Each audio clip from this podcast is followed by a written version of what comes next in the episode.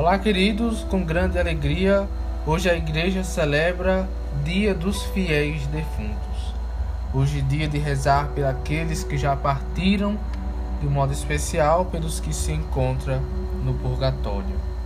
Hoje, dando início à nossa sequência de catequeses, hoje com o Catecismo da Igreja Católica, no número 1006 vamos entender mais sobre a questão da morte, o céu e o purgatório. Diante da morte, o enigma da condição humana atinge seu ponto mais alto.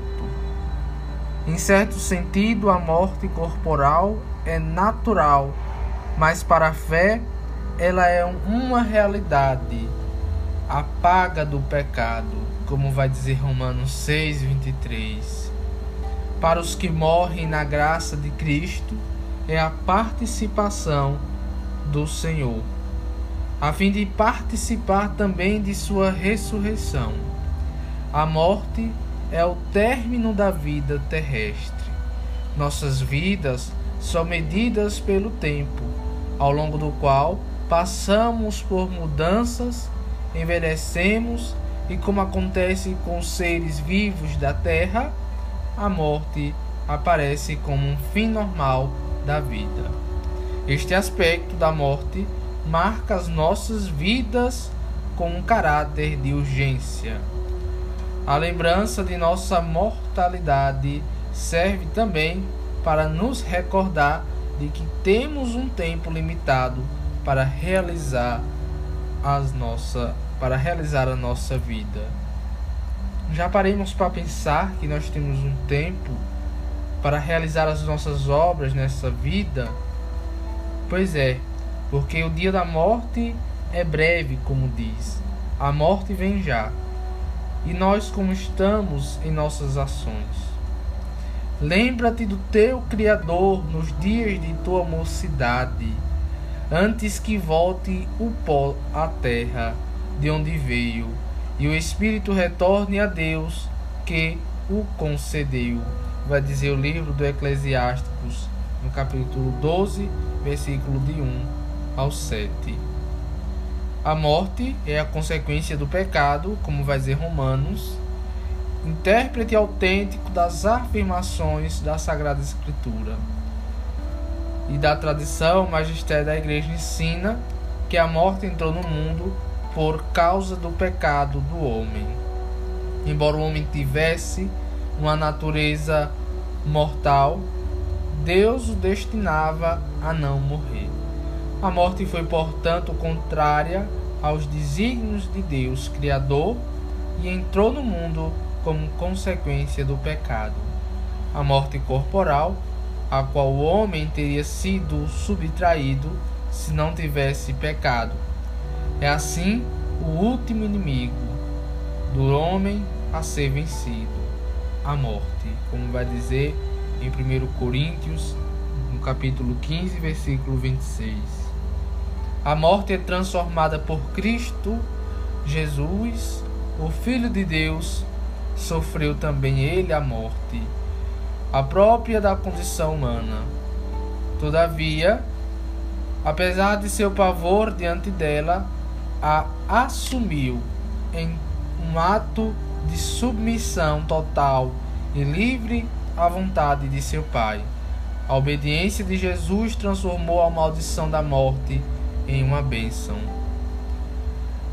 Então, para nós cristãos, a morte tem um sentido, não é à toa.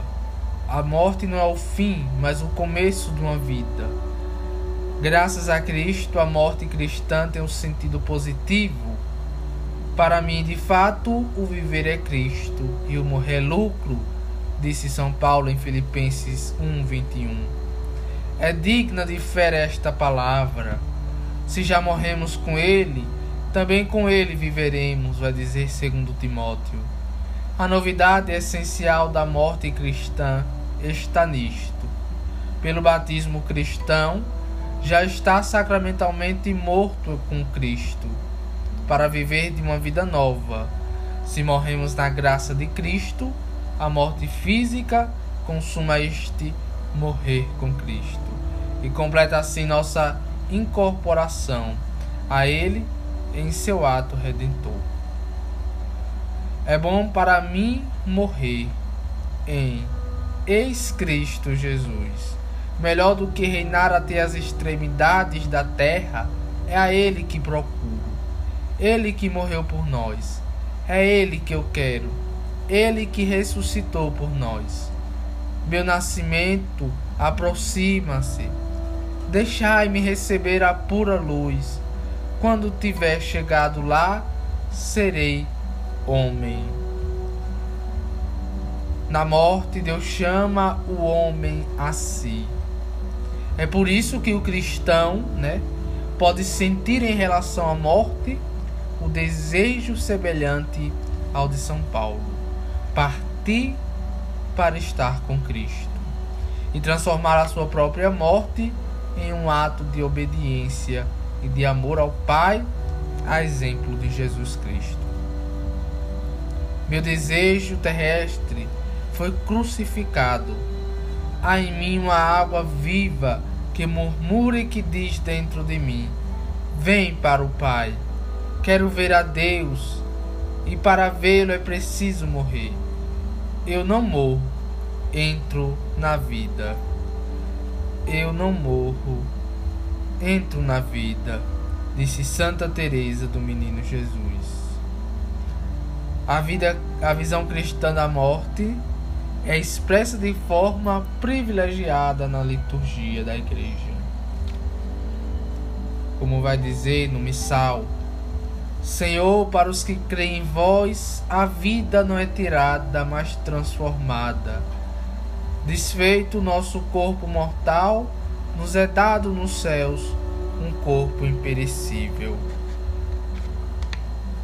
A morte é o fim da peregrinação isso que devemos ter: o fim da peregrinação terrestre do homem e do tempo de graça e misericórdia de Deus que lhes oferece para realizar sua vida terrestre, segundo o seu projeto divino, e para dirigir seu destino último, quando estiver terminado o único curso de sua vida terrestre, não voltaremos mais para outras vidas terrestres os homens morram uma só vez. Vai dizer Hebreus 9, 27.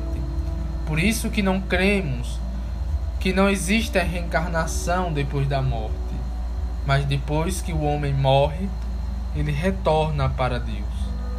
E a igreja nos encoraja a preparação na hora da morte. Como vai dizer: Livrai-nos, Senhor, de uma morte súbita e imprevista a antiga ladainha de todos os santos, ao pedir à Mãe de Deus que interceda por nós na hora de nossa morte.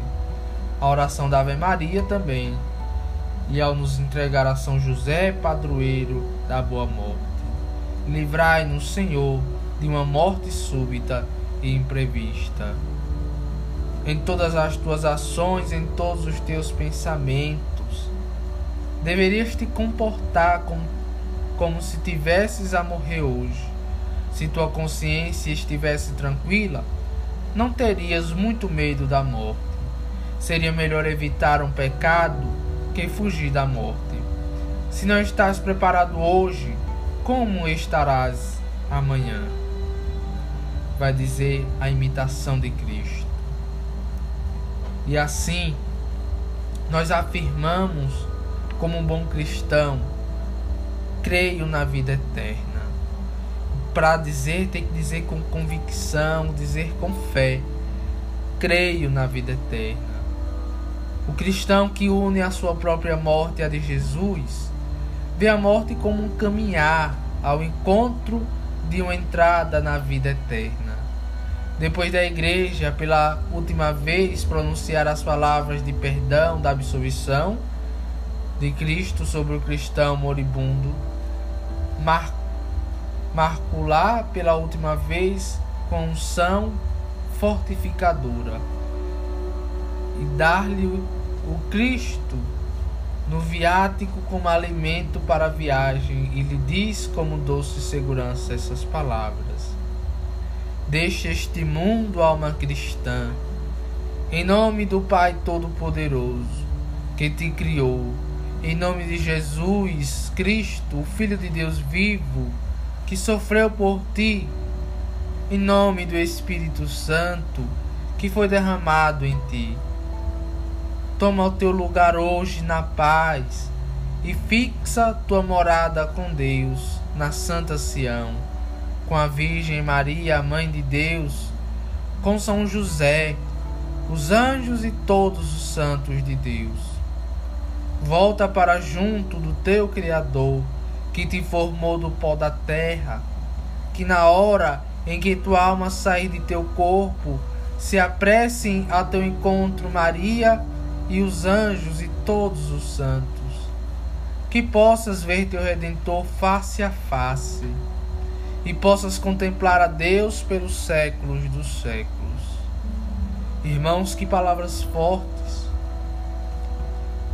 Que na hora em que tua alma sair do corpo, se apresse ao teu encontro Maria, os anjos e todos os santos que possas ver o teu Redentor face a face e possas contemplar a Deus pelos séculos dos séculos. Que desejo mais bonito e mais belo para um cristão! Contemplar face a face a Deus pelos séculos dos séculos. Ver Deus tal como Ele é. Isto é maravilha e será maravilhoso aos nossos olhos ver Deus tal como Ele é. Então, depois chegamos ao céu. Os que morrem na graça, vai dizer o catecismo da igreja, e na amizade de Deus, e que estão totalmente purificados, vivem para sempre em Cristo. São para sempre semelhantes a Deus. Como falava porque vem tal como ele é, vem face a face. Com a nossa autoridade apostólica, definimos que, segundo a disposição geral de Deus, as almas de todos os santos mortos antes da paixão de Cristo e de todos os outros fiéis mortos depois de receberem o santo batismo de Cristo nos quais não houve nada a purificar quando morreram, ainda que se houvesse ou há algo a purificar quando depois de sua morte tiverem acabado de fazê-lo, antes mesmo da ressurreição de seus corpos e do juízo geral, isto desde a ascensão do Senhor e Salvador Jesus Cristo ao céu. Estiverem então e estarão no céu, associados no reino dos céus, no paraíso celeste com Cristo, juntamente com todos os santos anjos, desde a paixão e a morte do nosso Senhor Jesus Cristo. Viram e veem a essência divina com uma visão intuitiva e até face a face, sem a mediação de nenhuma criatura. Vida é de fato estar com Cristo. Aí onde está Cristo, aí está a vida, aí está o reino.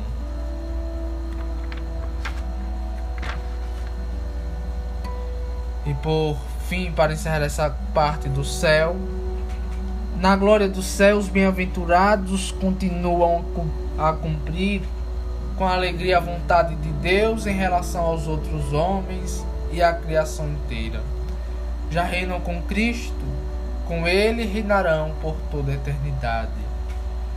Apocalipse 22. E aí vem aquela pergunta a nós. E a purificação do purgatório? E os que estão no purgatório? No estado do purgatório?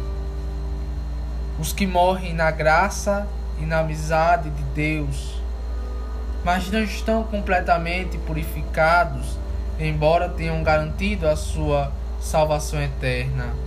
Passam após a sua morte por uma purificação a fim de obter a santidade necessária para entrar na alegria do céu.